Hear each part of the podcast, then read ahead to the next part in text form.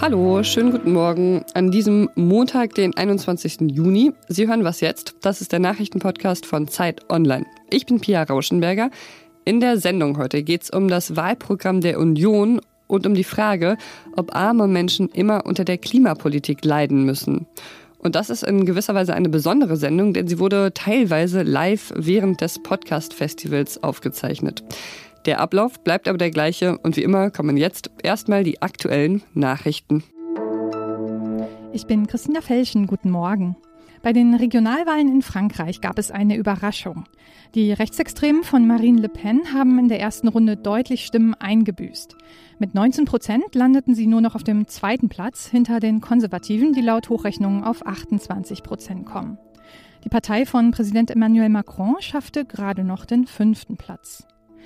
Die Regionalwahlen gelten zwar als Stimmungstest für die Präsidentschaftswahl im kommenden Jahr, allerdings ist für Macron noch nichts verloren, weil die Kompetenzen der Regionen und der Zentralregierung sehr unterschiedlich sind. Äthiopien, das zweitgrößte Land Afrikas, wählt heute ein neues Parlament.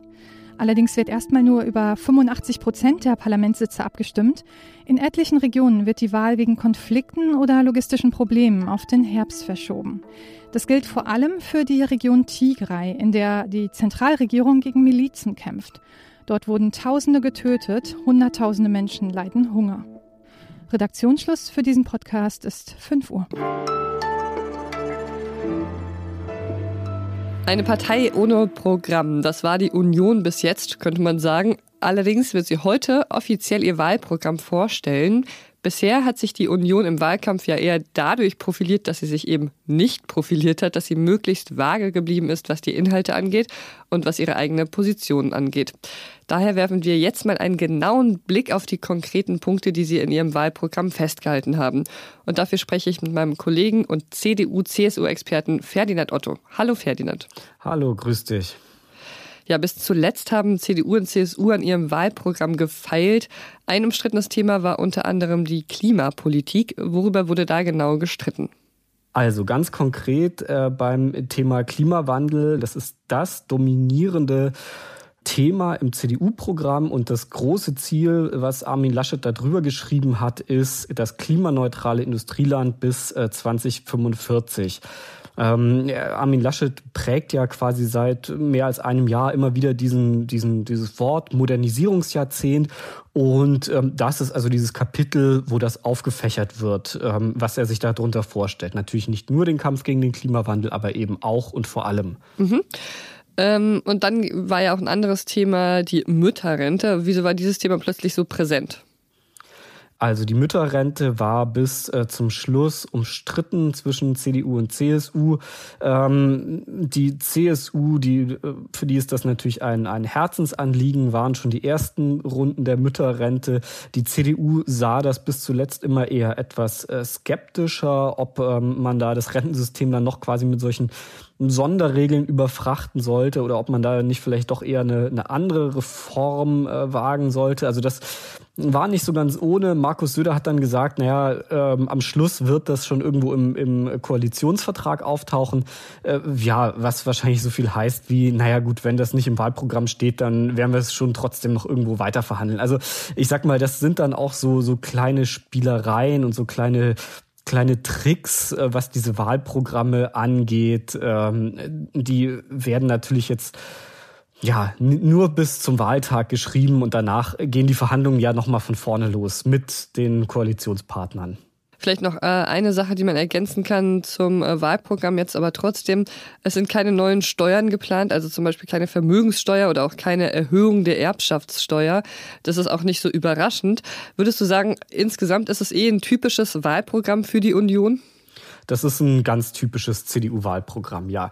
Also, ähm, dass Steuern runter sollen, die schwarze Null aber gleichzeitig gehalten werden soll. Natürlich auch der, die, die Klage gegen, äh, gegen Vermögensabgaben. Das ist äh, typisch CDU, das ist Markenkern CDU.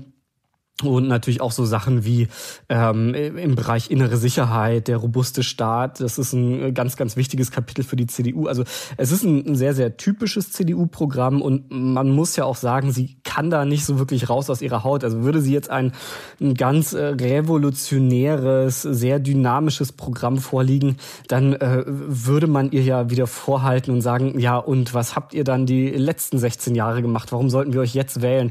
Also das, das ist so eine, so eine, so eine Zwickmühle natürlich, in der die CDU da jetzt beim Programm schreiben war und deshalb ist da auch, sage ich mal, eher ein, ein erwartbares Programm bei rausgekommen. Okay, danke dir, Ferdinand. Dankeschön.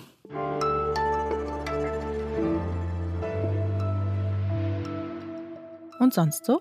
Nähe und Distanz, äh, das ist ja ein riesiges Thema in Beziehungen. Und ein ukrainisches Pärchen hat das am eigenen Leib erfahren.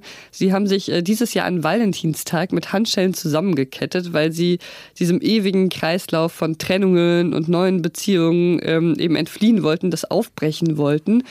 123 Tage lang haben sie alles geteilt. Dann hat es ihnen gereicht. Sie haben das Experiment vorzeitig abgebrochen und sie haben damit auch gleichzeitig ihre Beziehung beendet. Wir haben wirklich nichts gemeinsam, wir sind völlig unterschiedliche Menschen, das hat der Mann Alexander gesagt. Ja, klingt irgendwie erstmal etwas traurig, aber in dem Moment, wo die Handschellen dann äh, zertrennt wurden, wirkten die beiden dann doch wieder sehr erleichtert. Das hat dann, dann doch wieder irgendwas Gutes am Ende.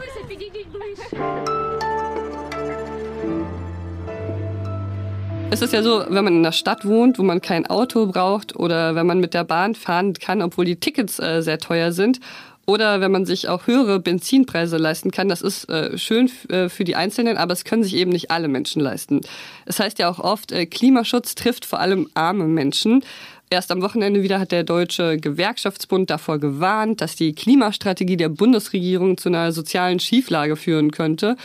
Aber das muss ja nicht wirklich so sein. Das möchte ich jetzt mit meiner Kollegin Petra Pinsler besprechen. Die ist Expertin in Sachen Klimapolitik. Hallo, liebe Petra.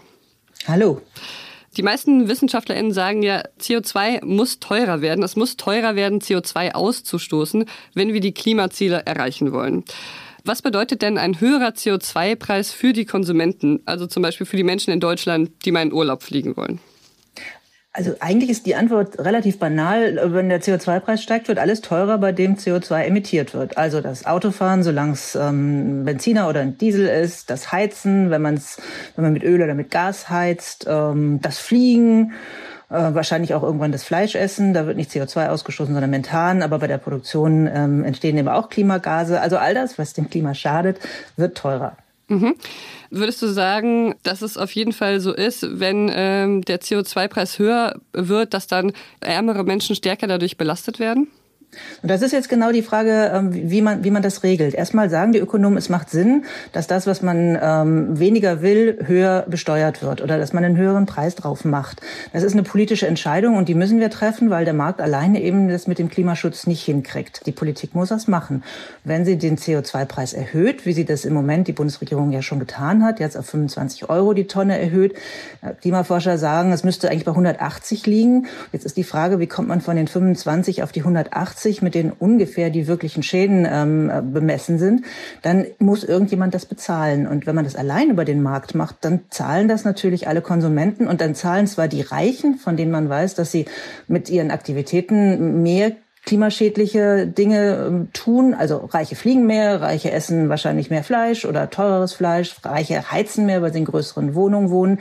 Die relativ zahlen die also mehr CO2-Steuer, wenn wir die denn dann haben und wenn die hochgeht. Aber für die armen oder ärmere Leute ist das eben proportional an ihrem Einkommen viel wichtiger. Die haben nicht so viel Spielraum, selbst wenn sie absolut weniger zahlen, ist das, was sie relativ zahlen, dann eben für viele zu hoch. Und da muss man dann jetzt schauen, was haben die Parteien für Konzepte nach den Wahlen, das zu kompensieren oder das auszugleichen. Mhm. Ja, was gibt's denn da für äh, Konzepte? Wie kann man denn diese Lasten gerechter verteilen, sodass die sozialen äh, Folgen des Klimaschutzes eben möglichst abgefedert werden? Das Interessante ist, dass die Grünen tatsächlich diejenigen sind, die schon aufgrund ihrer Geschichte am meisten darüber nachgedacht haben, wie man das tun kann. Es ist eine grüne Partei, die hat sich gegründet aus Umweltschutzgründen und die anderen Parteien kommen da jetzt so hinterher. Es hat tatsächlich fast jede Partei ähm, ein, ein Angebot, aber bei vielen ist es noch sehr unscharf und sehr unklar. Zurück zu den Grünen, die haben darüber nachgedacht, wie man das kompensieren kann und die sagen, naja, man könnte sowas machen wie ein Bürgergeld. Wir haben zwar diesen CO2-Preis und der steigt auch, aber jeder Mensch kriegt pro Kopf in Deutschland Geld zurück. Das heißt, da werden erstens die belohnt, die wenig CO2 ausstoßen und zweitens haben die das durchgerechnet an vielen Beispielen, nützt das den Armen eh sogar mehr. Die kriegen mehr Geld raus, als sie, als sie bezahlen. Ja, vielen Dank bis hierhin erstmal für das Gespräch, Petra. Danke. Und den Text von Petra Pinzler, den finden Sie in der aktuellen Ausgabe der Zeit und auf Zeit Online. Und das war die Morgenausgabe von Was jetzt? Wenn Sie noch wissen wollen, was wir da gestern genau auf dem Podcast Festival veranstaltet haben, dann können Sie das gerne nachsehen. Sie finden das Video im Laufe des Tages auf Zeit Online. Schreiben Sie auch gerne, was Sie über das Festival und über uns generell so denken. Was jetzt Zeit.de ist wie immer die richtige E-Mail-Adresse dafür. Ich bin Pia Rauschenberger. Machen Sie es gut. Sag mal, Petra, du als Klimapolitik-Expertin, kannst du mir eigentlich sagen, sind 35 Grad im Juni normal? Ich finde es ziemlich unnormal. Ich weiß nicht, wie es bei euch im Studio ist. Hier bei mir ist es ziemlich heiß und ich bin froh, dass ich drinnen sitze und nicht draußen.